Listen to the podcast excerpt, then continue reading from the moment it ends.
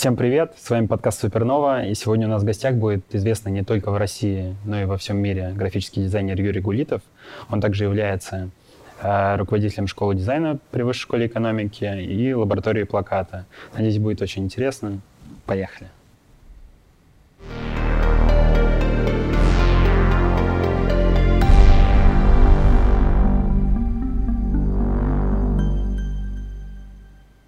Вот когда мы готовились к этому подкасту, выяснились такие две интересные вещи, которые у нас с вами есть общие. Первое то, что мы оба из Крыма. Второе то, что в 93 году и вы, и я переехали в Москву. Но в моем случае это было, конечно, не осознанное решение, а в вашем случае явно осознанное. Поэтому вначале хотелось бы поговорить про тот ваш еще период жизни, как вы, в принципе, пришли к тому, чем вы занимаетесь, что вас именно вдохновило заниматься плакатом? Ну и вообще чуть-чуть вот про тот момент. Ну, тот период жизни, он... Я какое-то время работал э, в Крыму, у нас была студия при рекламном агентстве. Рекламное агентство называлось «Зеркало». И э, с таким интересным названием, причем э, логотип и все Оформление делал, делали мы там прямо на месте, и а, этот знак а, а, имел какую-то такую вот тоже необычную форму, но тогда вообще это было начало 90-х годов, я закончил в 91 году в Харьковский художественно-промышленный институт, как раз отделение графического, графический дизайн – вот, и э, это был период, ну, когда вот Советский Союз закончил свое существование, началась новая там эпоха, и э, ну, в Советском Союзе, как мы знаем, дизайна не было, и не было даже такого слова дизайн, когда принимали на союз дизайнеров, который появился уже в период перестройки. Э, и я в этот период тоже учился, и э, принимали э, это слово, да, вот э, как должен называться значит, этот, а, э, э, это вот область, область э, деятельности, да. А, ну вот, приняли решение, что должен называться тоже дизайном, и как по-русски он там должен писаться. Потому что до этого, а, ну, допустим, у меня отделение, когда я выпускался, уже называлось дизайн, графический дизайн, а до этого было промышленная графика и упаковка. Поэтому у нас она называлась промышленная графика или же там а, техническая эстетика, это назывался промышленный дизайн. Поэтому вот а, все это дело быстро переросло в какую-то такую бурную деятельность. И когда я после окончания института вернулся к себе на родину в Крым, я попал, значит, сначала в дизайн-центр, потом, значит, а, появилось рекламное агентство, потому что тогда это все только появлялось. И был бум на фирменные знаки, на товарные знаки, на вот, а, вот эту всю продукцию. И я делал очень много вот таких проектов. Мы просто сидели, делали, делали, делали, делали приходили заказчики. Вот. И, ну, наверное, Крым такой своеобразный регион, поскольку это юг, и, а, значит, он не такой, наверное, все-таки консервативный, как центр – а, то там мне удалось сделать очень много таких а, свободных, эффектных проектов, которые были связаны с каллиграфией, с типографикой такой живой. И вот я очень много сделал проектов, которые вот как раз с этим и связаны, потому что ну, и э, заказчик был такой неискушенный в этом, поэтому им казалось, наверное, хотелось что-то такое оригинальное. Вот. И как раз вот, вот за тот период, а я там работал до 90, почти 95 -го года, вот мы сделали очень много интересных проектов. Ну, а потом я уехал в Москву, меня пригласили в одно из тоже крупных рекламных агентств, я перебрался туда и продолжил свою работу. Ну, Причем сразу вспомнился даже Generation P Виктора Пелевина, где тоже описывается вот зачаточное состояние развития рекламного бизнеса в России. Да, ну вот это все сложилось. То же самое происходило в Москве, я так думаю, и в других городах. Да. Вот. Ну а был какой-то конкретный момент, когда вы именно поняли, что вот плакаты э, каллиграфия это вот именно ваше направление? Ну, плакаты уже чуть позже, уже когда я, наверное, ну, пере, перебрался сюда, но а, может быть, когда еще был в Крыму, потому что а, появился точно так же, вот почему я это говорил про знаки, точно так же появился плакатный бум, потому что,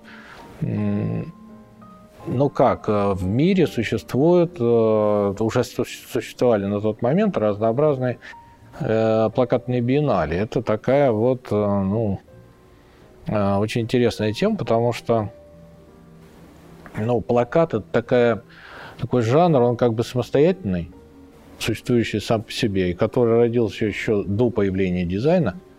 А, ну, мы там, если знаем Тулуза Латрека, который, значит, делал очень много всяких афиш к разным концертам, балету и всему, что происходило в культурном смысле во Франции, то, э, в общем-то, вот с того периода и стал зарождаться сам по себе плакат. Поэтому э, в, в Советском Союзе он тоже существовал, естественно, и были киноплакаты, и заказаны театральные, но были, была даже такая, по-моему, графическая или плакатная секция. Я просто, как говорится, тогда еще учился, а люди, которые постарше, они как раз делали эти плакаты, и на них можно было даже какие-то деньги зарабатывать, там получать в советское время. Ну, это так по рассказам коллег а, более старших. И э, тоже делались э, плакаты, но в 90-е, уже когда все, как говорится, открылось, Э, вот появился вот такой вот доступ а, открытый к зарубежным школам и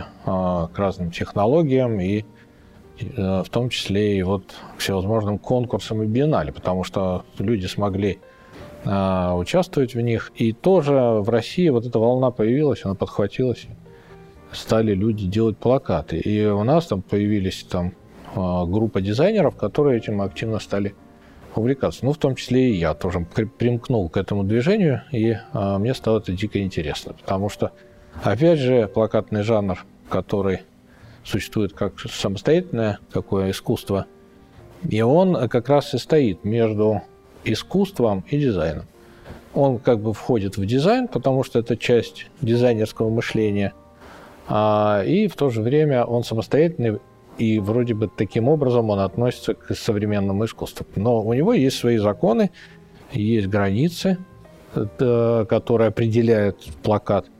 Ну и самое главное, это такая тиражная штука, которая тиражируется в типографии печатным станком. Вот.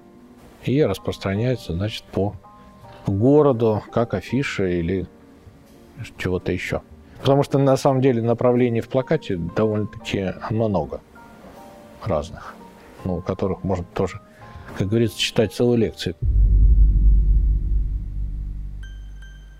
Можно немножко дилетантский вопрос? Вот вы говорите про французскую школу, это получается середина 19 века где-то? Ну, где-то в конце. Mm. Конец 19-го, там, начало 20-го. А вот... Не так давно была выставка в Пушкинском музее французского как раз плаката, угу. как раз того периода, все эти афиши. И меня удивило еще то, что они э, печатались литографским способом, то есть это толстые камни большого формата, шлифовались, они шлифуются там вместе с водой. И э, я либо это делали как-то кусками они, либо действительно такие огромные камни, как они их таскали. Ну вот, э, ну, качество да. печати, конечно, очень хорошее. Вот, это вот как раз того периода афиши. Очень интересно. Ну, вот с обывательской точки зрения, вот так, складывается такое впечатление, ну, у меня, например, да, человека достаточно далекого от э, все-таки дизайна, угу. что вот я знаю, что был Родченков. Да, Родченко, да. Что был э, Маяковский, что они делали рекламные плакаты в 20-е годы. И было очень много креативных плакатов, да, там, и до сих пор некоторые эти идеи они используют до сих пор. Но было ли что-то вот в России знаковое до них, и как это потом трансформировалось в такой более казенный, жесткий стиль. Опять-таки, может быть, это обывательское впечатление. Угу. Уже в более позднем Советском Союзе. Можно Может, сказать, что это было прям золотое вот такое время? Да, это было как раз золотое время. А, удивительным образом это совпадает с революцией. А, как ни странно, у революции, ну, я, например, к революции любой отношусь как-то так, мне кажется, на мой взгляд, это не очень хорошее событие, потому что нарушит все, что возможно, а то, что вырастает, а в пропорциях не соответствует тому, что разрушено. Поэтому вот, э, но, тем не менее, на волне революции могут происходить очень интересные вещи, особенно в культуре. Поэтому, когда революция 18 года совершилась, появилось как бы новое искусство, новая форма. С ней же совпадает индустриализация, и потом вот все эти новые размышления по поводу вообще устройства страны, а вот, и приход новых технологий, опять же, в связи с индустриализацией. Соответственно, появляются мысли о том, какое должно быть искусство дальше. Вот. То есть, э, ну, как оно должно пересекаться с промышленностью. Соответственно, вот э, на этой волне появляется дизайн. Значит, э, то есть искусство, которое не только в музеях, но и в быту. То есть искусство входит в быт. И кто-то говорит, что дизайн это не искусство, кто-то говорит, что дизайн это искусство. Я считаю, что смотря как делать те вещи, которые вот являются дизайном и как к ним относиться. Поэтому э, вот это вот э, вход э, в бытовые предметы, там, в условия жилищные, вообще в человека, в одежду, там, во все, все, все, что человек окружает, это вход искусства, это и есть дизайн. Это создание определенной атмосферы, э, комфортных условий и вообще среды. И вот на этой волне появляется вот сам, сам дизайн. То есть вот это вот слияние промышленности и э, мира искусства – оно и вот порождает вот эти вот э, новые формы. И появляются, естественно, имена.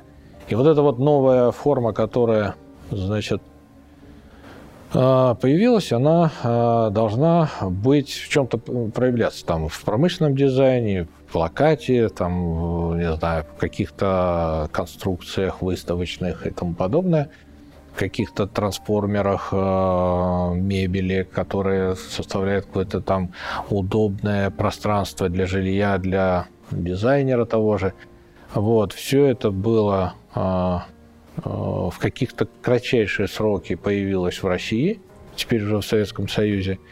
И вот, как ни странно, вот на этой волне вот появляется вот это новое тип искусства. И я так думаю, это мое мнение, что дизайн появился у нас именно в России, именно здесь, потому что потом он был, естественно, задушен советской властью, и во времена там уже там 30-х и начала 40-х это все, как говорится, было под запретом. А, не знаю, может быть, власти увидели в этом какую-то угрозу, вот, э, через культуру, может быть, еще чего-то, это непонятно. Но, тем не менее, это было запрещено, и э, все переходило вот в такую декоративность уже советскую. Там появился там сталинский опер и все такое. Но э, вот это вот тоже интересный период, особенно я там наблюдал в архитектуре, когда э, были конструктивистские здания, и потом, как они переходили в сталинский опер. Вот это вот сочетание, вот эти переходные есть постройки в Москве, они очень забавные. Да, да. Вот. Э, но параллельно, параллельно на Западе был еще Баухаус. И вот э, есть споры, есть там какие-то мнения свои – что первичнее Баухаус или наш Хотемас. Вот. Но мне кажется, это абсолютно, вот как в мире происходят, такие параллельные вещи, но скорее интенсивнее и в идейном смысле свежее, активнее а, вещи происходили у нас, и скорее они больше происходили в графическом дизайне. Вот. Хотя, хотя в той же Строгановке, это же бывший Хотемас, ну вот, или бывшая Строгановка, потом в ХТМАС, потом опять, значит, Строгановка. Вот, э, там происходили, вот особенно на кафедре э, направления мебель и металл, происходили тоже вот промышленный, зарождался промышленный дизайн, который, значит, мастерили те, тот же Татлин и э, Роченко, вот, и так далее. Все вот эти вот, их называют пионерами русского дизайна. Вот, поэтому, скорее всего, у нас, потому что мои коллеги западные дизайнеры, все просто с придыханием а, ищут информацию, смотрят про э, русский дизайн 20-х годов. И про всех этих вот людей, которые значит, это дело начинали. И поэтому вот там один итальянский дизайнер Леонардо Саноли – приезжал сюда в жюри «Золотую пчелу» и специально встречался с внуком Роченко Лаврентьевым, хм. чтобы побывать у него дома, чтобы посмотреть подлинники, вот все эти работы там, ну, исходники, потому что а другой дизайнер там мексиканский, он даже папки у себя в компьютере называл, назвал Роченко, Лисицкий там, ну, и всех. Да, поэтому на самом деле он оказал огромное влияние на мировой дизайн и был понят э, вот э, наш вот этот период э, всеми многими западными дизайнерами и школами, кроме нашей, кроме нас. И мы теперь транслируем и э, впитываем как бы наш э, дизайн 20-х через западную культуру. То есть то, что они перемолотили, особенно вот голландцы, и, да и не только, вот, мы у них смотрим, как они сделали, и каким-то образом это переносим. Потому что была отрезана вот эта вот пуповина, вот эта связь между тем периодом и теперешним. Потому что вот этот долгий, длительный, консервированный советский период, он это, конечно, выкорчевал и выжег каленым железом. Видимо, он видел в этом слишком серьезную революционную подтекст. А, возможно. Я же говорю, была какая-то, увидели в этом угрозу, которую надо было задушить на коры. Получается, после, после революционное время плакат стал таким э, средством донесения мыслей до масс. Можно так сказать? А, ну да, потому что он был и агитационным, как бы таким истинно советским, когда призывали там на фронт, на борьбу, там, с чем угодно, даже с пьянством. Вот. И он э, служил как афиша. Там Штемберги делали там э, Броненосец Потемкин, известный плакат, там, ну, куча всяких киноплакатов, которые делались и которые входят в золотой фонд мира, мировой золотой фонд. Вот. И э, там вот э, были изобретены те вот композиционные ходы, которые, ну, вот по сей день используются применяется во многих. А вы лично воспринимаете ситуациях. плакаты это все-таки как инструмент э, для того, чтобы какое-то влияние на зрителя оказать, или же это какое-то самостоятельное произведение искусства? Ну, инструмент, э, естественно, плакат, он у него такой формат, он должен влиять на зрителя каким-то образом, э, в зависимости от того, в каком он направлении существует. Там же вот много есть социальный плакат, есть рекламный, есть там а, ну, какой музыкальный, театральный, даже вот по таким видам. Вот. И у каждого есть свои там определенные задачи. Поэтому вот в этих направлениях плакат, он а, вот каким-то образом влияет на зрителя. Он призывает что-то делать. Ну, допустим, сейчас пандемия, может, там делали плакаты «Оставайтесь дома». Да, то есть призывали людей никуда не высовываться, сидеть тихо, все, чтобы было нормально. Вот, иначе там попадешь. Я правильно понимаю, что они были не в бумажном виде, а исключительно digital? Да какие угодно. И всякие делали. Мы вышки делали и digital, и а, значит, такие, ну, со студентами, и бумажные, да. и всякие. Там экологические плакаты, да, тоже такая тема, которая сейчас актуальна, и много делается в этой области, чтобы люди как-то обращали на внимание, там, делали там плакаты против а, загрязнения пластиком, океана и вообще среды. Вот, по разумному потреблению, сейчас как говорят о раздельном мусоре, там, чтобы, в общем-то, как-то думали о том, что мы выбрасываем. Вот, это тоже это роль плакат. Антикоррупционная, вот у нас была целая серия, мы делали антикоррупционные плакаты о коррупции. Это такая абсолютно социальная тематика. Это в рамках проекта какого-то вашего? Это у нас просто высшая школа экономики, вот как раз в лабораторию плаката пришел такой проект, ну, просьба, чтобы мы отреагировали. Мы сделали такую целую плакатную акцию, которая была выставлена вот в Ленинской библиотеке. Сейчас она не Ленинская называется, а Центральная государственная библиотека. Вот. И там а, у нас была выставка, открытие, все. Вы слышали новость? Вчера была то, что продали NFT токен за 69 миллионов долларов. И это, получается, JPEG-картинка.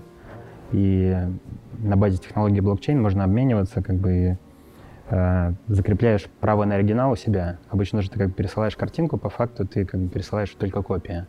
Сейчас есть возможность в цифровом виде хранить оригинал, и, по-моему, в этом году это третье по стоимости, в принципе, проданное произведение искусства. Вот как вы думаете, вообще перспективно ли это направление? Сами ли вы участвуете как-то в этом или планируете? Но я в этом сейчас не особо понимаю этот формат, потому что оригинал цифровой, мне непонятны его границы этого оригинала. Вот. Потому что цифра это та штука, которую не потрогаешь. И э, почему э, вот эта картинка является оригиналом, а такая же другая копия, она не является оригиналом. Вот здесь вот мне, как говорится, пожалуйста, объясните разницу. Поэтому мне пока это непонятно. Вот э, буквально не так давно, 8 марта, мы участвовали в плакатной выставке в, культурном центре «Дом». Есть такое место, где играется там разная профессиональная музыка и экспериментальная в том числе. И там выступал такой, я думаю, вам известный э, музыкант Старостин Сергей. Вот. И э, он, он, он там, значит, э, выступал со спектаклем еще с одной актрисой, они там говорили про русские сказы, то есть там разные всякие забавные истории, он это сопровождал музыкой и на гуслях, и мы делали плакаты. Плакаты мы делали скотчем, бумажным, строительным, малярным, по цветной бумаге, сразу, по формату. И получилась такая грандиозная выставка, очень интересная, которая имела огромное количество отзывов. Я ее выложил еще в Фейсбуке. А, и потом мне звонят именно во время концерта 8 марта из а, а, культурного центра «Дом» этого и спрашивают, сколько могут стоить ну, один плакат. Да? Хотят посетители, они в восторге покупать плакаты. Вот там три человека они хотели купить. Я, честно говоря, не знал. Но мы как так не решили этот вопрос, потому что я говорю, да, наверное, они не продаются, потому что это часть студенческой работы, которую им надо на, выставить на просмотре во время сессии. Вот, ну, сказать, ладно, но в то же время я задумался. Это же оригиналы. То есть э, плакат – это такое печатное искусство, но есть еще формат, который может быть э, как э, уже современное искусство. То есть это листы, которые не тиражные, их можно тиражировать, если их переснять хорошо, и потом, значит, печатать. Но э, в данной ситуации вот то, что там висело, это оригиналы. Значит, это уже современное искусство как бы в зоне плаката, если так можно назвать. Mm-hmm. Вот. И они как-то должны стоить. Соответственно, не как тиражные вещи, а как вот оригиналы. И вот здесь мне понятно, что такое оригинал. А, потому что там вот этот вот скотч, который мы там клеили, и э, это можно потрогать, это живая штука, которая действительно вот не цифровая, а аналоговая. А вот в цифре мне это не очень понятно, потому что где там эти цифры, которые как-то там особым образом записаны, которые говорят, что это оригинал. Так можно сделать кучу фейков. Я не, я не понимаю вот этих границ. Может быть, как-то люди из этой цифровых технологий как-то определили какой-то специальный код записи, который соответствует там и который неповторим. Может быть, но это пока непонятно. Я бы хотел немножко вернуться к исторической вот части, да? И да. просто интересно, что все-таки у нас так или иначе существовал период первого русского капитализма, угу. дореволюционного. И все, что в этом ну, читал и слышал, там было очень много, в принципе, гениальных маркетинговых находок, рекламных каких-то идей. Но вот в массовом сознании каких-то каких плакатов, да, там, рекламных ходов, ну, как не осталось в принципе. Хотя по логике вещей капитализм все-таки благоприятствует такому жанру, в том числе как плакатное искусство. То есть вот до Роченко и Маяковского были какие-то вот именно имена, которые как-то запомнились? Были, я просто сейчас не вспомню. И не буду, как говорится, придумывать и что-то говорить, но там были имена, и было э, много даже безымянных плакатов, которые делали люди именно в области рекламного плаката. Вот рекламный плакат появился до революции как раз. Вот. А были плакаты, которые были про Первую мировую войне, там они тоже куда-то агитировали то, что нужно идти там и защищать, но э, были тоже и такие плакаты, и были там еще какие-то. Я сейчас тоже не буду об этом говорить, потому что об этом, ну, по крайней мере, я много не знаю. Но угу. э, здесь, э, ну, по крайней мере, те вещи, которые выпускала промышленность, там, артели и всевозможные там общества, э, плакаты рекламные были. И насколько я помню, и галоши треугольник там, да, вот и какие-то открытки, которые посылались почтой, там тоже были рекламные плакаты а, и так далее. То есть, э, но э, дело в том, что э, плакатный подход, он был более такой прямолинейный, изображался, допустим, предмет, который рекламировался, он рисовался там а, ну так вот дотошно практически фотографические, mm-hmm. потому что фотография не была еще в таком широком смысле использована. Вот. И э, делались какие-то иллюстративные э, шаги, там, ну, какие-то рисунки. Это все включалось в плакаты и изображался просто тот предмет, о котором надо рассказать. И писался текст, там, слоган о том, что это продается. И каким-то образом продается, вот поэтому такое было. Интересно, что вот в Москве, да, есть такая работа по восстановлению старых вывесок на некоторых зданиях.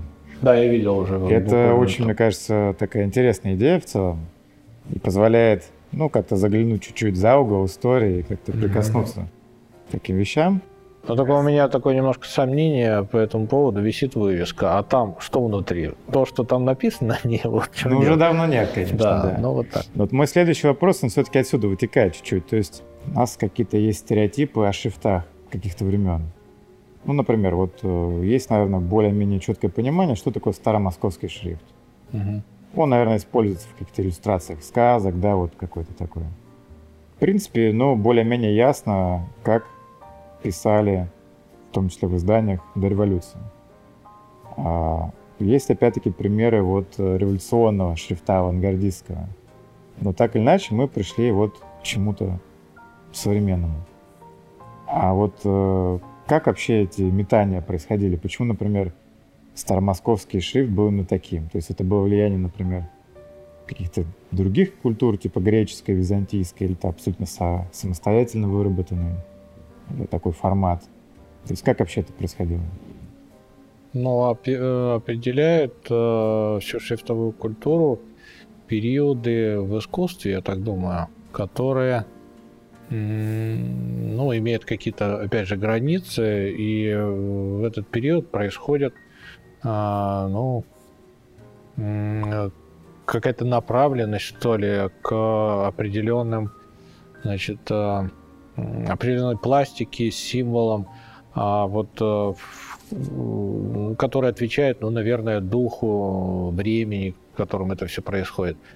Поэтому вот, допустим, вот период дореволюционный, он больше такой являлся такой декоративностью и такой, э, в который входил э, в большей степени там растительный орнамент, растительные мотивы.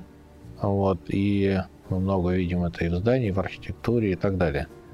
Вот. А, а, ну, так это совпадает. Это не говорит о том, что там революция поменяла какие-то взгляды очень сильно. Да, она поменяла, но тем не менее это совпадает с какими-то эпохами, которые, а, тенденциями, которые вот существуют в мире. Да, вот, поэтому а, революционный период и после революционный, он такой больше конструктивистский. Вот а, поэтому все у нас здания конструктивистские, они уже без украшательств, без декора, они основаны на конструкции, на э, форме.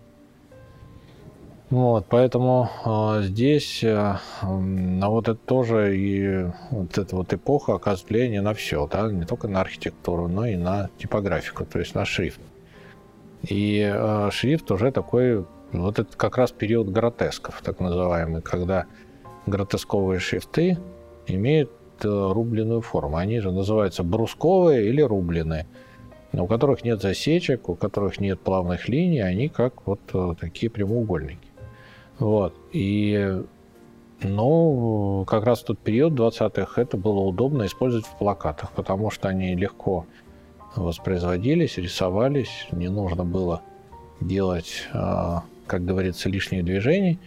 И это проще и активнее, ну, таким образом доносилось при помощи такой типографики мысли, а, значит, до людей. Вот, поэтому использование вот этих гротесковых шрифтов ну, широко как раз внедряется вот в период 20 Все плакаты активны, в активной такой фазе, э, там включается вот гротески. То есть предыдущий шрифт, он был такой более ярко выраженный, буржуазный в каком-то степени? Да нет, он просто был растительный, он такой был более декоративный, пластичный. Ну, не пролетарский вообще совсем. Да и это тоже, мне кажется, не пролетарский, потому что то же самое происходит и в Европе. Ну и за океаном.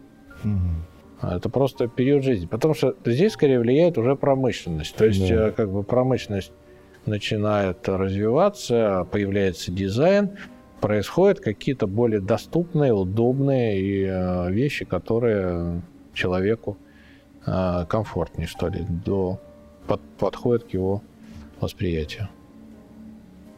Потому что, ну как, э, в период дореволюционный там все-таки все связанное искусство было в большей степени с украшением, э, с интерьерным украшением. Мебель такая делалась.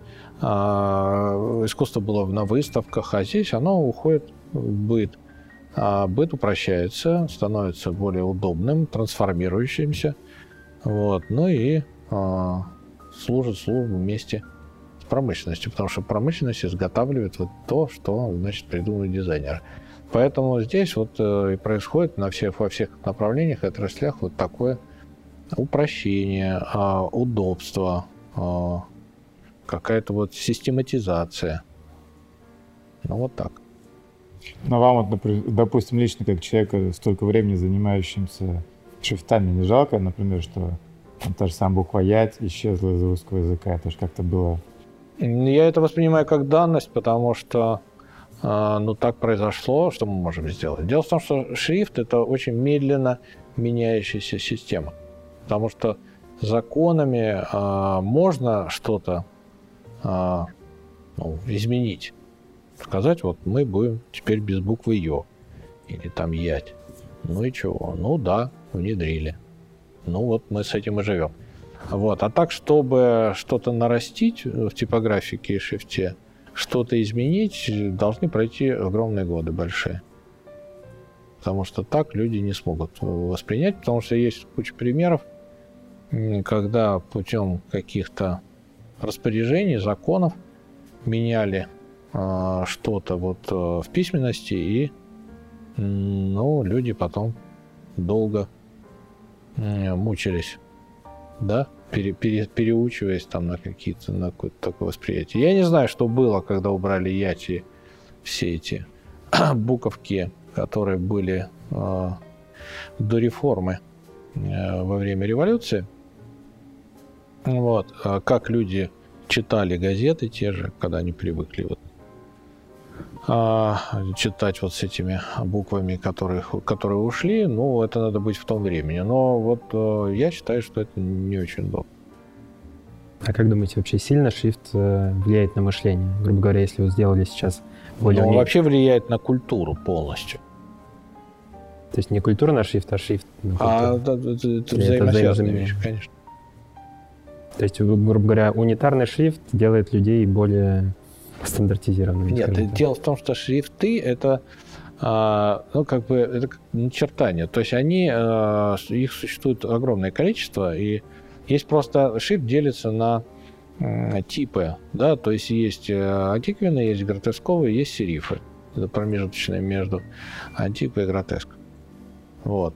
И э, внутри вот этих э, систем Существует еще, значит, э, огромная палитра шрифтов, там этих гротесков куча, миллион, потом антик, вот тем более. Вот. И ими люди пользуются, подбирают их к определенной ситуации. Вот. Есть шрифты, они изготавливаются, продаются, ну и, соответственно, люди их приобретают, ими пользуются. Ну, вот. Находятся сейчас они все в компьютерах, раньше были не в компьютерах. Вот, поэтому Для этого есть а, дизайнеры, которые тоже используют эти шрифты, а дизайнеры, которые рисуют шрифты, они вот занимаются созданием этих шрифтов. Вот поэтому там разные типы дизайна есть. Ну вот. И у нас такая вот есть шрифтовая общая культура. Но э, дело в том, что вот эти вот реформы, которые я говорил, вот самая такая разрушительная, я считаю, а может быть и не разрушить. Но тут тоже, смотря как, э, ну, как относиться к этому вопросу, сейчас мы говорили о, революционном периоде, а, вот, что принесла на волне революции вот это изменение и появление дизайна. Вот, то же самое и Петр I, он же а, всю а, шрифтовую систему подвел под а, значит, под латинскую, да? А до этого у нас были и буквы, которые отвалились, потом какие-то остались, да? Вот, и форма была у шрифта чуть-чуть другая. Ну и, в общем-то, если бы он развивал, развивался без участия Петра, то, ну, непонятно, как бы было интересно, как бы было дальше. Но, тем не менее, это произошло, и мы вроде бы как бы пользуемся кириллицей, которая похожа на латиницу. А в то же время это все-таки не латиница, потому что там есть такие знаки, которые определяют вот это вот как раз о том, о чем мы говорим, культуру шрифтовую, вообще культуру э, в стране или там вот у этого народа, который пользуется шрифтом. Потому что у шрифта есть определенный ритм, есть вертикали, есть горизонтали. Вот сколько их, как они пластически завязаны, вот это и есть а, красота а, самой буквы, ее пластики. Это, каждая буква – это знак. Знак абстрактный достаточно. Он ни о чем, а, ничего конкретно не выражает. Но, тем не менее, попадая в определенное окружение, если дизайнер использует определенные буквы, и которые собираются в слова и не попадают еще в какое-то изображение рядом соседствующее, то это завязывается в определенную логику там или какую-то мысль дизайнерскую, когда э, дизайнер что-то хочет сказать. Вот. А, и когда шрифт красивый, так сказать, удобный, и он всегда согласуется с тем изображением, которое дизайнер там включает еще дополнительно, это всегда удобно, можно таким образом комфортно выполнять разные задачи. Но если шрифт никак не приспосабливается, и ему тяжело с ним работать, то здесь возникают разные ну, проблемы, которые надо каким-то образом решать. Вот что происходит с кириллицей, потому что кириллица все-таки, она сделала как подобие латиницы, и все, значит, проекты, которые связаны с адаптацией а, латинского шрифта на кириллическую основу, а, они связаны вот как бы с переводом, пере, перепроектированием да, вот, а, букв а, и деланием кириллической версии. Вот. И поэтому всегда мы, когда набираем на кириллице, как ну, самое простое набрать просто по какому-то изображению, например, по фотографии, поставить буквы кириллические. Они будут всегда выглядеть незаконченно. Вот эта картинка вместе со шрифтом, а, будет такое всегда ощущение, смотря как наберешь, конечно, но тем не менее, что туда надо что-то еще добавить. А в латинице такого не будет. Даже по какой-то обычной там природа, лес там или море. Набираешь там, а, допустим, какой-то текст поверх, и все как-то раз и завершается. Потому что шрифт выполняет свою службу, он своей, значит, пласти... своей пластической основой, основой исторически там вымеренной, да, и а, составленной, а, а, выполняет тоже свою работу, нам демонстрирует какие-то слова или там предложения, которые что-то сообщают, и э, своей пластикой завершает, организует вот эту цельную картинку, композицию, которая, значит, вот собирает все это пространство. Кирилл так не делает. Потому что у латинцев там много знаков, которые гармонично завязывают горизонталь и вертикаль. Вот это вот основа конструкции вообще всей. А, и, а, естественно, туда входят э, между этим округлые элементы, которые превращаются там в, круг, в, в округлые такие идеальные формы, типа буквы О, Q и так далее. Или же там наплывы, которые там есть у буквы П, а, ну и вот таких вот всех знаков, которые имеют эти моменты. А в кириллице таких вещей мало. И в большей степени превалирует вертикаль. Поэтому часто ее называют забором, чистоколом, потому что есть вот эти коле пересечений, гармонизирующих вот это в равных каких-то долях и пропорциях вот этих пересечений, они, а, ну, не, ну, как бы не гармонизированы. То есть а, вертикали больше. Соответственно, мы раз, раз, раз вертикали мы не можем глазом вот это завершать. То есть э, оно существует как незаконченный забор или какое-то строение, которое не достроили. Ну, допустим, набили вот этих кольев, когда дом строят, да, ставили эти сваи и на этом остановились. Или там построили пару перекладин и почему-то куда-то ушли курить. Вот, поэтому вот, э, э, вот это такое ощущение есть. Соответственно, но я воспринимаю это как некую данность, и с этим надо работать, ну, по-особому. То есть э, не так, как с латиницей вообще. И есть в мире, там, ну, у нас в стране, по крайней мере, есть несколько примеров, не так много, которые говорят о том, что можно с кириллицей что-то делать. И, может быть, даже гораздо интереснее, чем с латиницей, но как-то вот с каким-то вывертом. По сути, вот это вот влияние шрифта, оно оставляет след и вообще в общей культуре и в жизни. Вот. И у нас окружение так строится, и порядок там в городе, там, и система организации всего. Это, мне кажется, очень сильно завязано. То есть можно сказать, что у кириллицы есть какой-то определенный потенциал. Была же недавно мода. Там, есть или... потенциал, который не, не все видят. Поэтому здесь э, очень важно, чтобы, э, мое мнение такое, чтобы кириллических проектов по созданию кириллических шрифтов делала кучу народу. Разных, угу. плохих, хороших. Потом надо будет это все как-то систематизировать, отбирать. Но они, шрифты, должны создаваться. Таким образом, выработается какая-то, наверное, новая система – которая, возможно, будет как-то работать. Потому что то, что появилось в истории, это крохи. Ну, там, допустим, есть шрифт э, Фаворского, который организовал его таким образом, что в его шрифте работает не только контур буквы, но еще просветы, которые существуют внутри буквы и между соседними знаками. Он так все спроектировал – тогда мы замечаем в строке не только силуэт знака, но еще и то белое пространство, которое существует между. Оно тоже важное. В латинице такого нет. А, так что это тоже верное наблюдение, То есть да? контрформа, а? А это же вот есть такой момент, что в кириллице, в отличие от латиницы, в основном буквы смотрят вправо, а в латинице нет что некоторые буквы типа «я», например, грубо говоря, развернуты влево у нас. А Не, ну «я» — это вообще зеркальная буква, буква да, «а». А в основном все-таки все повернуто вправо. Я вот где-то вот в какой-то лекции слышу, что это ну, для латиницы нетипичный момент. Ну, я не знаю, я не, не возьму сейчас это определить, но мне, наверное, наверное. То есть тоже отчасти воспринимается, да, как бы как... Ну, например, если это все вправо повернуто, то это какая-то динамика, например, да, у слова проявляется. Не, ну если каждую букву в кириллице проанализировать, она действительно, многие знаки просто сделаны на выверт, то есть как бы наоборот. Но угу. возможно же невозможно же взять вот какую-то вещь и просто отзеркалить. Ну вот буква Я это зеркало абсолютно буквы А, Р, угу. да? Вот. Или же там буква И это зеркало, ну как бы такая асимметрия, ну зеркальная история буквы Н латинской. Да, да. Вот. Если мы в n поднимается вверх, а потом с горки спускаемся, это логично.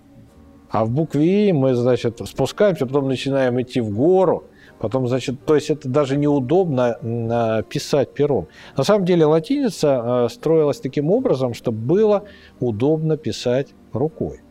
Потому что когда мы ставим штрих – а, потом от него спускаем вверх и, опять замыкаем его вниз, то в кириллице мы как бы наоборот делаем, мы э, тянем перо вверх, а мы пишем против, против направления, вот, то есть наоборот, то есть не по ходу пера, а наоборот кверху поднимаем штрих. Очень интересно. Или, допустим, буква D, она многосоставная. У нее, чтобы ее написать, надо, надо 4 отрыва сделать и вот эти свисающие да. штрихи, и, а, значит, это перекладина, и эти штрихи в а, прописном знаке свисают за строчку, это крайне неудобно, что многие там делали попытки их как-то убрать, отрезать. И он может нарушать эти правила и даже не зная них. И поэтому это огромный материал для работы, вообще для наблюдения вот со стороны дизайна – и включение это в свою, ну, в общем-то, в профессию. Это дает свободу, опять же, свежесть мыслей, там все остальное. Это очень... И вот часто и студентам даешь, и сам с этим за ним работаешь. Ну, вот, подкидываешь какие-то примеры. Ну, а как вообще, вот интересно, технически рождается плакат или новый шрифт? То есть это вот просто у разных людей наверняка разные подходы Да, вот для вас есть какой-то стандартный подход, как, как это обычно происходит? Где-то, например, возможно, какая-то идея просто сама зарождается в голове, что это можно как-то развить, да, и начинается какой-то поиск творческий. Но... В общем, как выковывается окончательный продукт в каком-то смысле? Ну, прежде всего, э, идея, когда вынашивается в голове, а потом начинает реализовываться, она не реализуется. А, нужно э, идею рисовать сразу, потому что как только, даже карандашом, даже если это будет эскиз, потому что как только касаешься бумаги, ты понимаешь, как это может материализоваться и как это превращается в какой-то штрих или же форму или фигуру. А если это в голове, в голове можно много чего понапридумывать. И а, такие фантазии, что когда коснешься там а, материала, там бумаги, то оно не, может процентов 90 не получиться. И часто вот и тем студентам говоришь, что рисуйте сразу, не отрываясь. Фиксируйте свои мысли. Вы тогда поймете, как там рука фиксирует мысль. Вот, потому что это очень важно. Очень много зависит от материала, которым еще рисуешь. К нему тоже надо на него обращать внимание. Инструмент. Вот, поэтому все это очень связано. Потому что мы ограничены этими инструментами и материалами. Мы не можем изображать то, что у нас в голове полностью на 100%. И поэтому вот э, инструмент дает определенные рамки этого э, значит, э, создания какого-то изображения. Потому что, ну, допустим, в руках маркер. Что может маркер? Как он может зафиксировать эту мысль? Или даже если мы залазим в компьютер, там все равно есть более расширенная палитра, и там компьютер много чего может, но тем не менее он не может какие-то вещи делать, которые в голове тоже нафантазированы. Допустим, там нужна фотография или определенный тип съемки, это нужно затратно, это нужно кого-то там ставить, снимать, ставить свет, как мы сейчас разговариваем. Это нужно тратить на это время, и дизайнер должен подумать, а зачем это мне все нужно? Ну вот, может быть, я сделаю проще, и это все нарисую одним силуэтом и закрашу или же там э, вырежу трафарет и отштампую, и будет понятнее, и э, мы поймем это не буквально, а через какую-то определенную метафору или там какие-то символы или какие-то ассоциации. И вот этот путь более короткий будет и более успешный, более конкретно воспринимаем. Поэтому вот э, создание плакаты того же шрифта, ну, наверное, идет все-таки согласованно с рисунком, или, по крайней мере, можно это сразу делать в компьютере, если кто-то не очень любит там водить карандашом по бумаге. Вот, поэтому это и есть такое слово, как проектирование, которое необходимо. Вот интересно, бывает такое, что вы приступили к какой-то работе и сразу понимаете, что это вот шедевр, что это точно всеми будет оценено, ну, что я не это могу... очень классно а... получается. А, например, по факту это не так. Или наоборот, вы думали, что это, ну, не все удалось реализовать, там, скажем, задуманного, а, по, а общество принимает это совершенно восторженно. То есть есть ли, в общем, какое-то предчувствие, насколько оно совпадает потом реально с э, реакцией людей? Ну, всякое бывает. Бывает, что не до конца поймешь, что ты сделал, а кто-то это увидит и скажет, да ты круто сделал. Ну, такое тоже бывает, но Прежде всего, мне кажется, э, вот э, профессионализм определяется в том, что надо уметь стараться нарисовать точно или что-то там создать без, э, без ошибок, наверное, так. Потому что ошибки потом боком выходят, и те же люди в них видят что-то другое, не то, что ты видел. Это вот такая самая стрёмная ситуация. Вот, и таких примеров много. Вот. Но, э, ну, вообще, везде в искусстве. А, ну, вот э, бывают, да, удачные проекты, когда ты которые бывают не очень там долгие. Ты думаешь, думаешь, подходишь, тебя не находится. Там что-то делаешь, эскизируешь, мысль не завязывается. Такое бывает. А, если ты берешь у заказчика какое-то время, договариваешься с ним, ну, допустим, на месяц работы или там на пару-тройку недель, то ты можешь в самую тютелька в тютельку и уложиться там, да, то есть ты вот будешь это мусолить, но потом все-таки создашь. И вот э, время и гениальность проекта, ну, как бы не определяется вот этим периодом. Ты его можешь создать моментально, вот, а можешь его делать очень долго. Но в то же время и тот, и тот будет результат очень хороший. Вот. А можно, ну, такого, что э, не придумывается и сделаешь какую-то фигню, но, ну, наверное, бывает, но я, по крайней мере, стараюсь все-таки себя выжать максимум и что-то все равно сделать. И в большей степени это все получается.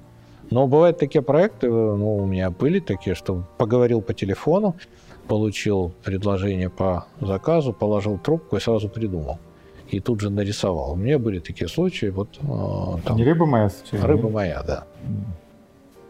Вот. Это вот, и я даже думал о том, как, может быть, оттянуть время, чтобы как бы ценность проекта не пропала. Сразу звонить, но я позвонил все равно сразу.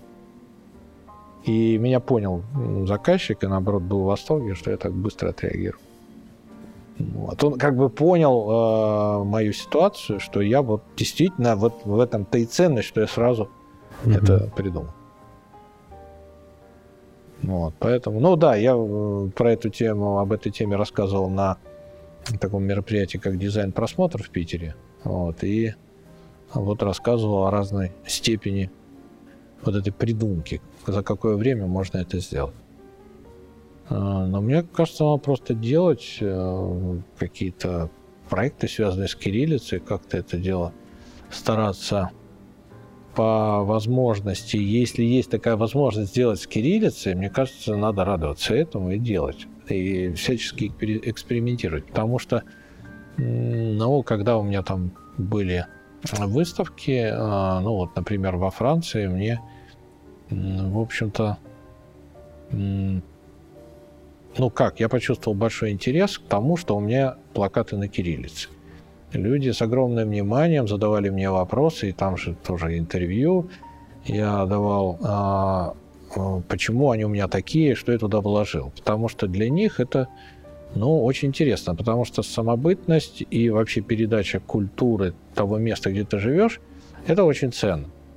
Вот. И вот э, развитие кириллицы, мне кажется, может идти по этому пути, потому что надо, чтобы дизайнеры это транслировали. То есть, э, ну, так же, как сейчас там на Евровидении, да, вот у нас почему-то претенденты поют на английском. Ну, надо петь на русском, потому что звучание языка, а, передача а, вот э, именно этой культуры через язык, через какой-то определенный звук, да, который будет непонятен по содержанию, но он будет понятен по звуку, там, по какой-то мелодике. То же самое и здесь. А, вот э, работы, они же а, воспринимаются не потому, что там они что-то прочитали, а как это закомпоновано, как это звучит и выглядит, вот, э, что происходит в композиции, как человек мыслит вот, э, в своем культурном коде, да? И э, мы же там многие, весь мир балдеет от японского плаката, особенно там периода 90-х, начала там нулевых. И, ну, что мы понимаем японскую культуру, а э, плакат японский очень тесно, теснейшим образом связан со своей культурой. И о которой мы ну, практически ничего не знаем. Надо быть японцем и знать их традиции и все эти нюансы их культуры. Однако эти плакаты э, чем-то притягивают. Они очень современные, они как бы чем-то светятся, вот этой вот культурой. Они, я бы даже сказал, такие вне времени. То есть они, вот этот э, период, он очень ценный как раз, о котором я сказал. И вот если там, ну, существуют же и плакатные школы, которые действительно каким-то образом формируются и совпадают, объединяются там как-то, что-то там происходит национальное в каждой вот э, стране, их существует, недавно там корейцы показывали и завоевывали призы на разных биеннале своими плакатами. Там какой-то особый подход, который всех удивляет. Что-то происходит. Они как-то мыслят. Почему они так мыслят? Чего они там делают? Что, как они так компонуют, что какой-то, кажется, там, кому-то это безбашенным каким-то проектированием, кто-то там еще что-то видит. Но что-то есть особенное. И это вот э, как раз притягивает. Вот это, мне кажется, самое важное. А можно еще вообще говорить, что остались национальные школы дизайна? Ну, они и есть. Или все-таки вот глобализация как-то начинает? Не-не-не, они есть, конечно, есть. А вот, например, у русской школы дизайна есть какой-то вот именно фирменный облик? Ну, я боюсь, что школы? нет.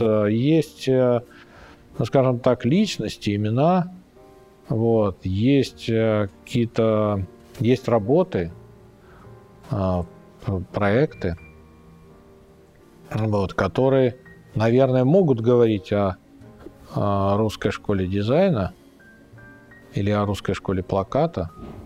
Но дело в том, что довольно-таки мало времени все-таки прошло а, после СССР, чтобы что-то такое крепкое сформировалось, какие-то вот направления, какие-то вот вещи устойчивые, но э, я думаю, наверное, есть. Просто она как-то, наверное, не сформулирована, ну вот, до конца. Но я думаю, это, наверное, в будущем все-таки, если будем дальше как-то двигаться. Самое главное не подражать Европе, а не подражать тому, что уже перемолочено и переосмыслено, потому что, мне кажется, у нас своего достаточно.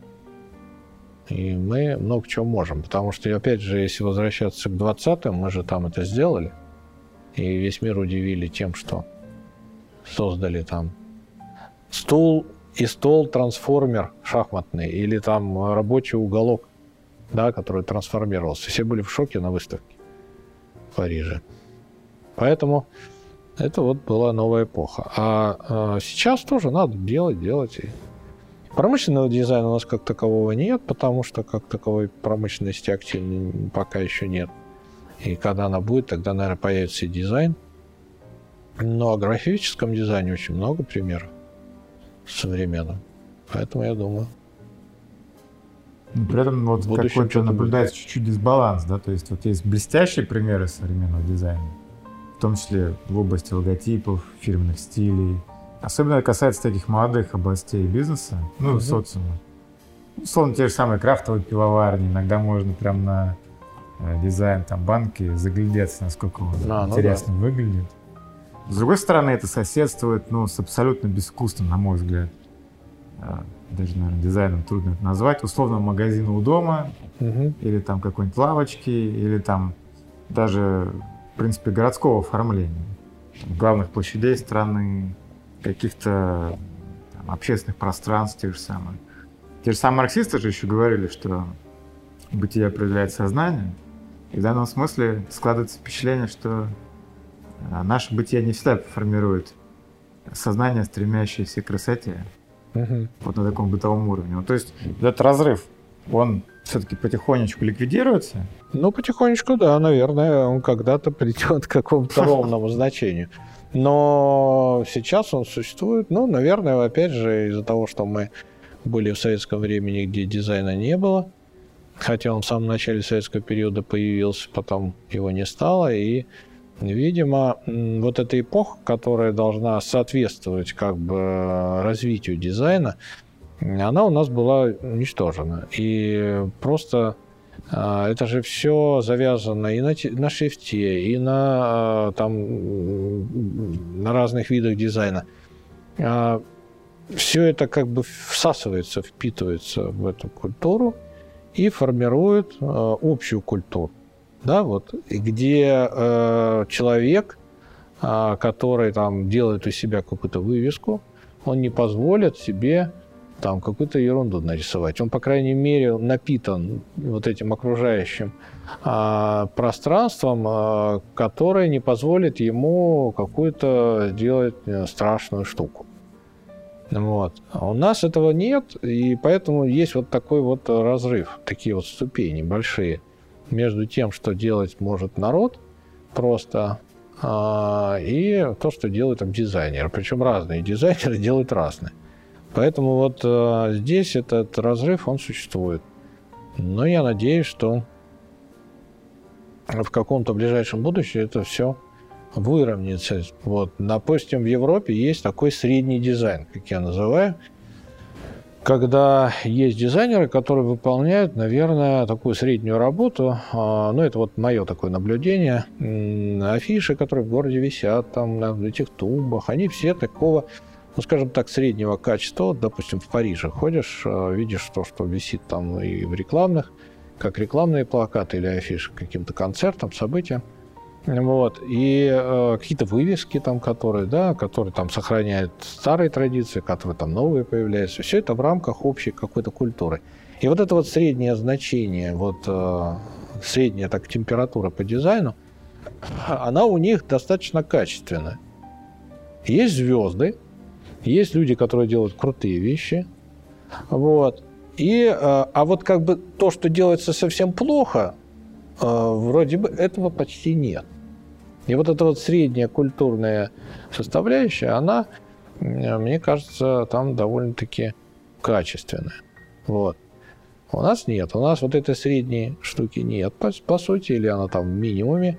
Есть плохое, то, что там кто-то лепит самостоятельно, или там компьютерщик, который там сидит, что-то такое собирает, или там а, человек для своего магазина что-то слепил – вот. И есть там а, дизайнеры в разной степени, там крутизны, да, то есть кто-то там круто, интересно работает, по-модному, а кто-то делает, ну так, смотря где еще учился и что делал.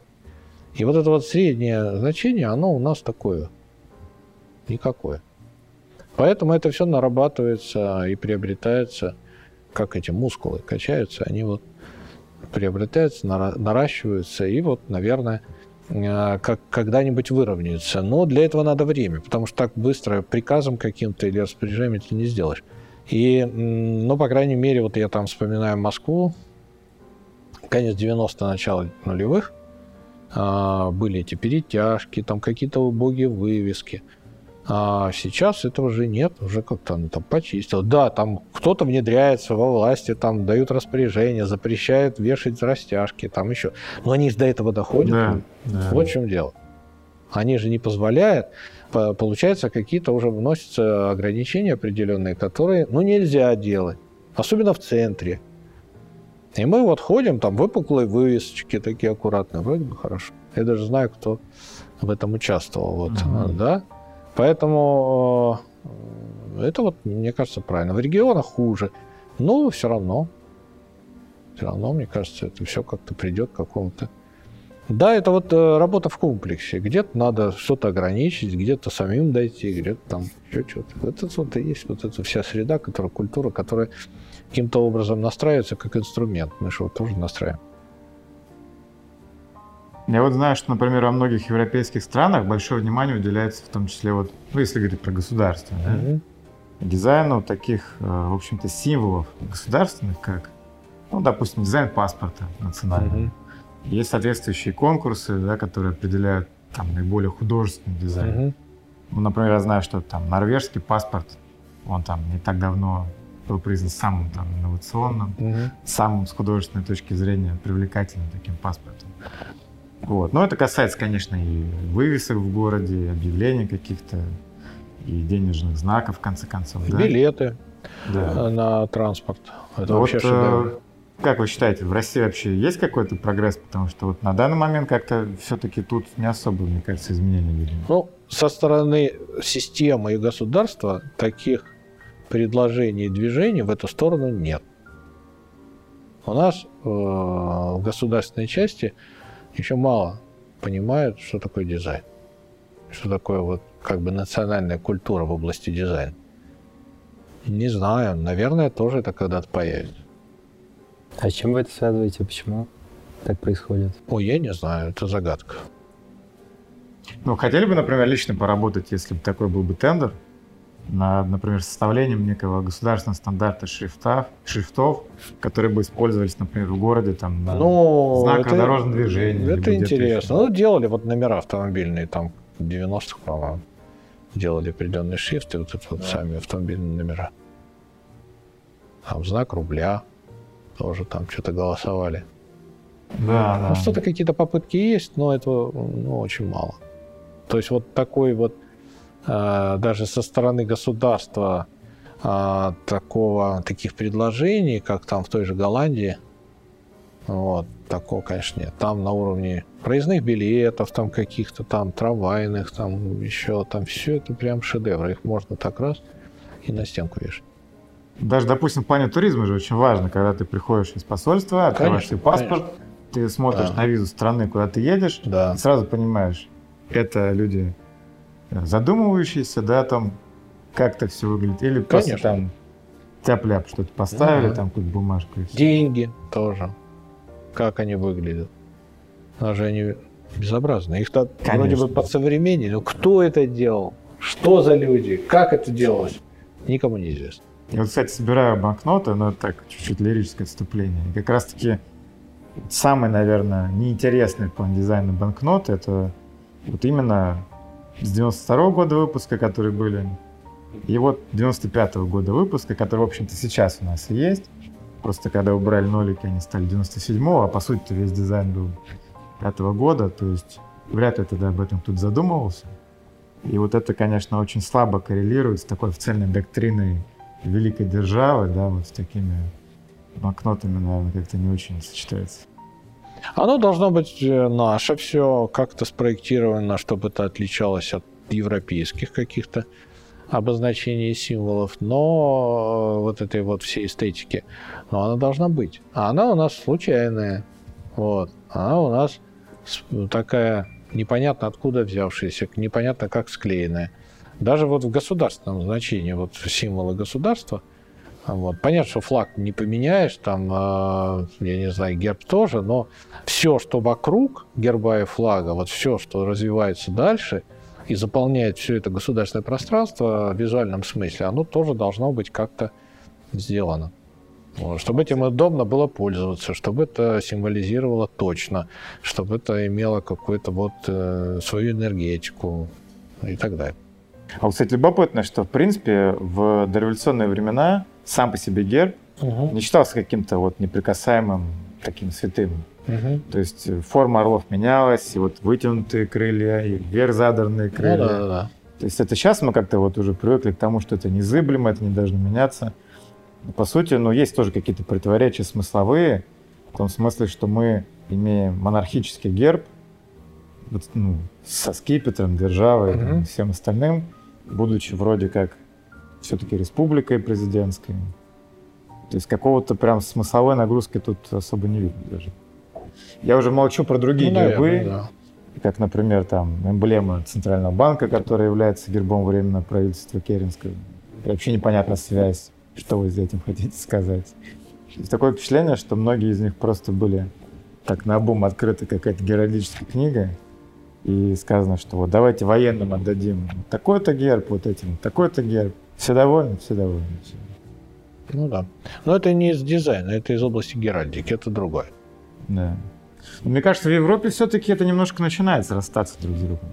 И уже многие гербы, когда их пытаются современнить, mm-hmm. например, как герб Италии, не так давно был современный, то туда приглашают уже и дизайнеров для того, чтобы такую консервативную геральдику превратить в нечто современное, что было бы близко всем. Ну, возможно, а не просто как да. реликтовый объект, там, уже засушенный герба и, и никак не меняешь. Угу. А как это, как правило, работает в Европе? Вот вы сказали, что есть запрос со стороны государства к дизайнерам. А там какой-то орган специальный создан, или это просто рядовые чиновники постоянно об этом думают, или какая-то ассоциация? Я не знаю. Я ничего не могу сказать по этому поводу, потому что я про это ничего не знаю. А, единственное, что я участвовал в одном таком проекте именно по заданию, по предложению мэрии Парижа. Мы делали а, плакаты для про Париж. Угу. Там это было приурочено к какому-то какой-то дате. И в этом проекте участвовали дизайнеры э, из разных стран. Там было 25 человек у нас.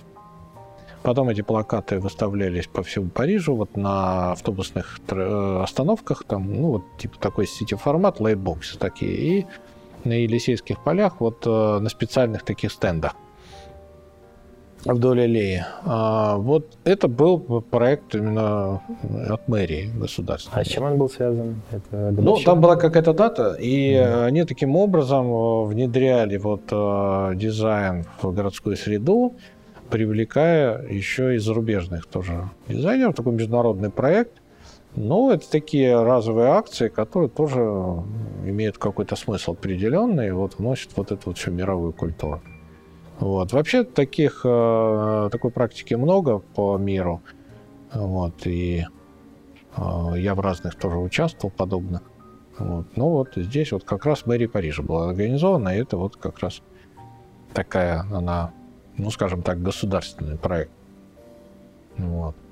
Был назначен просто куратор, дизайнер французский, который потом доносил вот всем, приглашал людей, которые участвуют, и вот он отвечал как бы за эту часть. Вот, и мы вот делали плакат.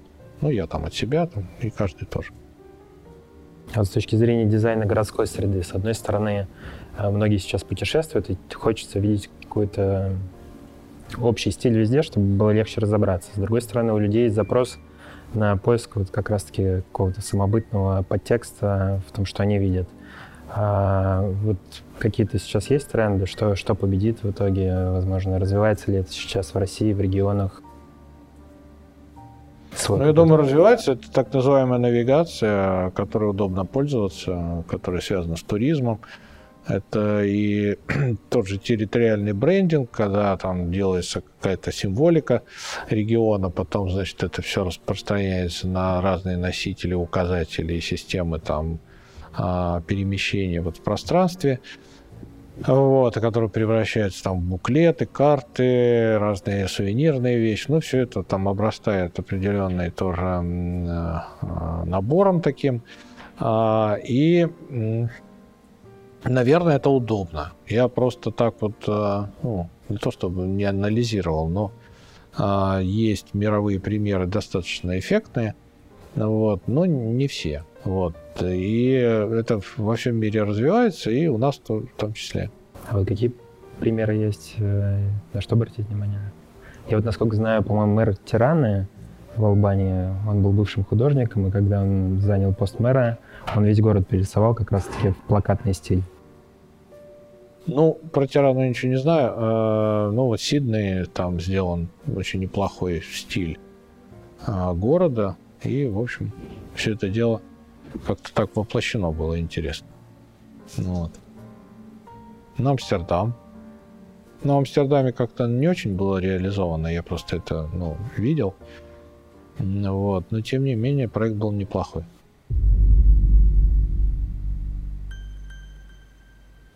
Видели, что вы сотрудничали с русскими рэперами, Хаски, Бульвар Депо, или скорее с площадкой, возможно, у которых, на которой был концерт. А вы слушали их музыку перед тем, как сделать плакат? И слушаете ли вы вообще русский рэп?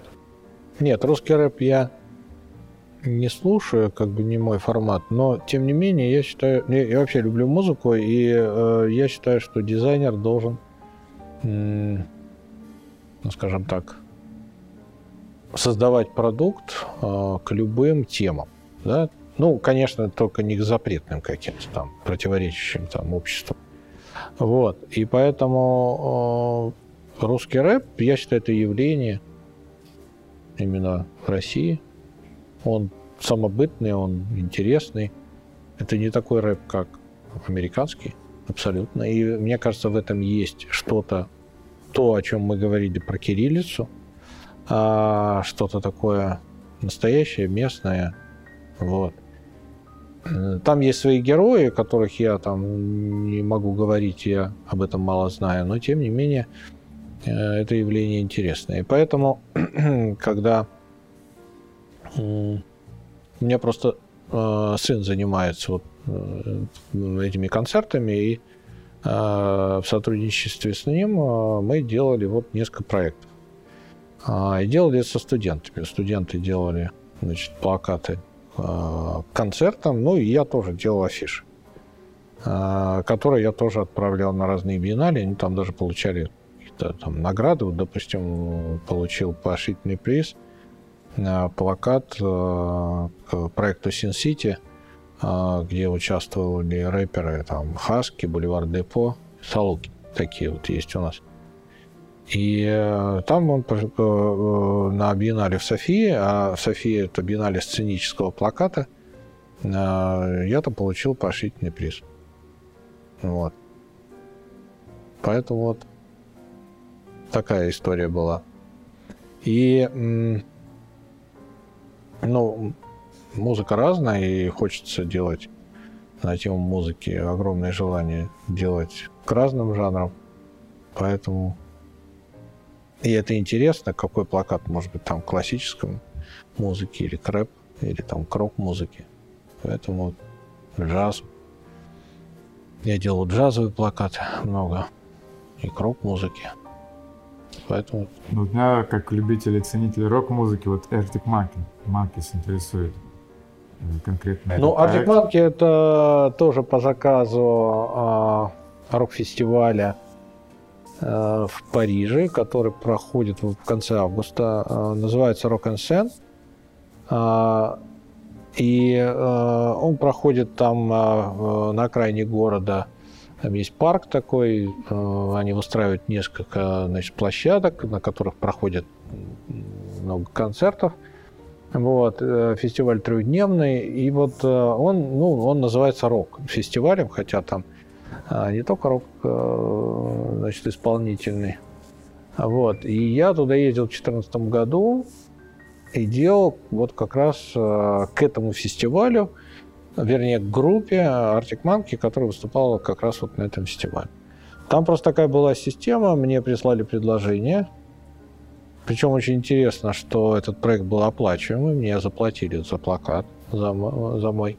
Вот, потом, значит, э, была жеребьевка, так называемая, то есть э, мне прислали все треки, которые всех исполнителей, которые, значит, э, ну, по одному треку от каждого. А, которые должны выступать были на фестивале. Мне надо было выбрать пять, которые мне понравились, отправить им обратно, и они тогда из этих пяти мне назначили, вот как раз выпал мне группа Arctic Monkey. Они были, ну, такими главными на фестивале, потому что они выступали в конце. Это на тот момент была одна из самых популярных групп. Вот.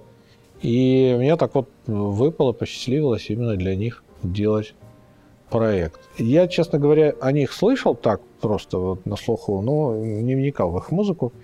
И даже, ну, можно сказать, что и не слышал. И мне пришлось их послушать. Э, послушал там концерт на Red Bull, у них очень интересный, потом там разные треки. И мне они понравились, особенно там последние их какие-то вот на тот период композиции – и я вот придумал э, плакат, который я сделал, значит, вот для этого фестиваля и для них в том числе. А, и там, значит, э, был еще такой формат. У меня этот плакат горизонтальный, потому что мне еще предложили параллельно. Я должен был плакат сделать раньше, чем раньше срока, потому что там нескольким дизайнерам предложили сделать еще для метро. То есть э, эти плакаты поскольку в метро там горизонтальные те самые места, а, я вот как раз делал специально его горизонтальным, и он был завешен в середине лета, по-моему, в июне уже, а именно на станциях метро на двух. Вот.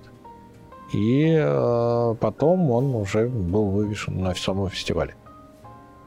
И я ездил и фотографировал эти плакаты, он там пятиметровый такой метро очень эффектно. А вообще, как правило, следите за жизнью проектов? Допустим, для которых делали логотип или упаковку? Ну, конечно, конечно. Очень важно, самая, мне кажется, такая приятная вещь, когда ты делаешь упаковку. Упаковку для какой-то продукции. Как для этого, например. Да, там для вина или же для конфет там или еще для чего, для колбасы даже можно. Ну, пищевые проекты, которые потом видишь в магазине. И вот это вот самое такое, конечно, приятное, потому что ты видишь это уже э, в реализации. Люди это покупают, как они реагируют, бывает, приходишь, там наблюдаешь, как это делают.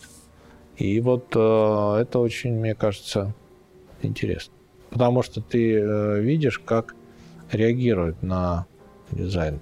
Дело в том, что э, я делал долгое время конфеты шоколадные для Липецкой фабрики, и было закуплено ими полное оборудование для значит, производства конфет. Они закупали в Австрии целую бошевскую линию. А, вот. И ничего у них не было. Они обратились, значит, ко мне, и я с ними очень много, ну, много лет сотрудничал. Ну, где-то порядка 10 лет. Вот. И сделал все э, линейки конфет, которые, вот, э, которые они продают до сих пор. А, и вот э, это, конечно, очень интересно вот за этим наблюдать, потому что вот выходит, там конфет идешь, там видишь, что они там как-то продаются. Видел эти конфеты в сериале в каком-то случайно совершенно. Там пришли люди там к своим знакомым, подарили, соответственно, коробкой. Вот, поэтому э, э, вино тоже видел в сериале с такой сваты, э, когда, значит, э, э, там кто-то в диалоге, они сидели там на веранде, и один герой выставлял бутылку и пил, значит, вино «Сухарь», э, которое тоже делал для вот компании «Сатера». Они делали такую серию пляжных вин, которая вот так вот и называлась. И э, это как-то вот когда реализуется даже и на, в, те, в, в, теле, в телеке, и э, где-то э, на прилавках магазина, это, конечно, здорово. Вот. И вот почему я вспомнил про конфеты, потому что э, была такая задача еще сделать рекламную кампанию для конфет. Вот. И мы собирались э, это как-то придумать, э, какие-то ролики, да, которые будут на, а, значит, Первом канале. Вот. Но потом как-то так случилось, что конфеты стали активно продаваться. И свою роль выполнил дизайн. И вот э, сам заказчик говорил о том, что как-то все пошло, все пошли продажи. То есть стали покупать, там форма упаковки плюс дизайн, и они просто даже не успевали их отгружать. Поэтому вот э, я считаю, что это идеальный случай, когда дизайн выполняет свою функцию. Не нужно никаких дополнительных значит, вливаний со стороны рекламы. И вот это вот как раз идеальная ситуация, когда все срабатывает. Это крайне приятно. Интересно. А могли бы еще для слушателей и зрителей назвать каких-то лидеров мнений или ориентиров в дизайне в России, может быть, за рубежом, несколько фамилий, на которых стоит точно обратить внимание, и, по вашему мнению, они очень крутые? Ну, ну, я могу там несколько имен назвать, наверное, скорее мировых, западных. А, это э, люди, на которых, которых знаешь, с которыми общаешься, и одновременно они являются таким показателем интересного самобытного подхода и какого-то дизайнерского мышления а вот в своих работах, которые никого не копируют, они как-то чувствуют себя и, в общем-то, делают уникальные интересные работы. Ну, есть такой а, Никлаус Трокслер, который, значит, живет в Швейцарии. А, я буду говорить по плакатам, потому что плакат все-таки а, это такая, ну, я считаю, высокая планка, по которой можно определять, насколько дизайнер дизайнер. Потому что эти люди, они, наверное, делают и, естественно, разную продукцию в области там, книг, упаковок и так далее. Но, тем не менее, в области плаката они вот такие звезды. А, тоже швейцарец, швейцарец а, Ральф Шрайфогель, который, значит, тоже делает плакаты, которые у него такие многослойные, очень такие плотные, а, вот, и многодельные, так можно, если можно выразиться. Очень красивая а, работа, и каждый раз они как-то меняются, и со временем что-то происходит у него в его творчестве, он, значит, постоянно меняет какой-то вектор, сохраняя себя вот в определенных своем, своем видении, в своем стиле. А, вот, а, ну, ой, да много имен разных. А, не знаю, вот. Ну, по крайней мере, вот эти два человека, они вот мне кажутся такими вот очень интересными, которые я всегда смотрю, что они сделаны. Ани Ленс, такая вот тоже французская женщина, дизайнер, а, которая делает интересные проекты и ранние работы, они другие. Сейчас она делает там как-то совсем иначе. Вот. Катрин Заск есть тоже француженка, а, делает такие шрифтовые плакаты, преподает. Вот. И тоже очень интересный подход у нее. Ну, имен очень много, которые можно перечислять и перечислять. Я думаю, что на, на которые можно ориентироваться, смотреть, как они, чем они дышат, живут, что делают. Вот. Ну что ж, я думаю, нам надо, наверное, подходить к концу потихонечку. Да. Вот мы так увлеклись общением, немножко вышли за хронометраж. Но в любом случае, огромное спасибо за интереснейший материал. А вот, надеемся, что вы к нам как-нибудь еще зайдете. И не один раз. Спасибо. Да, в общем, большое спасибо. Да, спасибо вам. Спасибо. Так, ну что.